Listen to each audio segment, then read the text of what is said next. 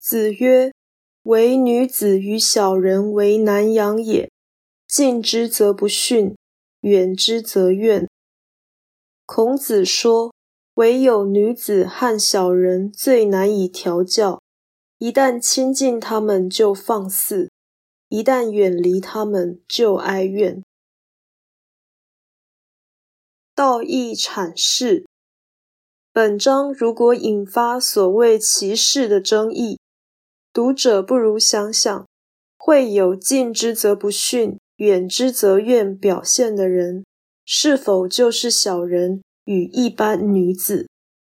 任何天真或有志的女子，应当不会以性别的立场反对孔子这句话。毕竟圣人是要劝善，不是要定义女性。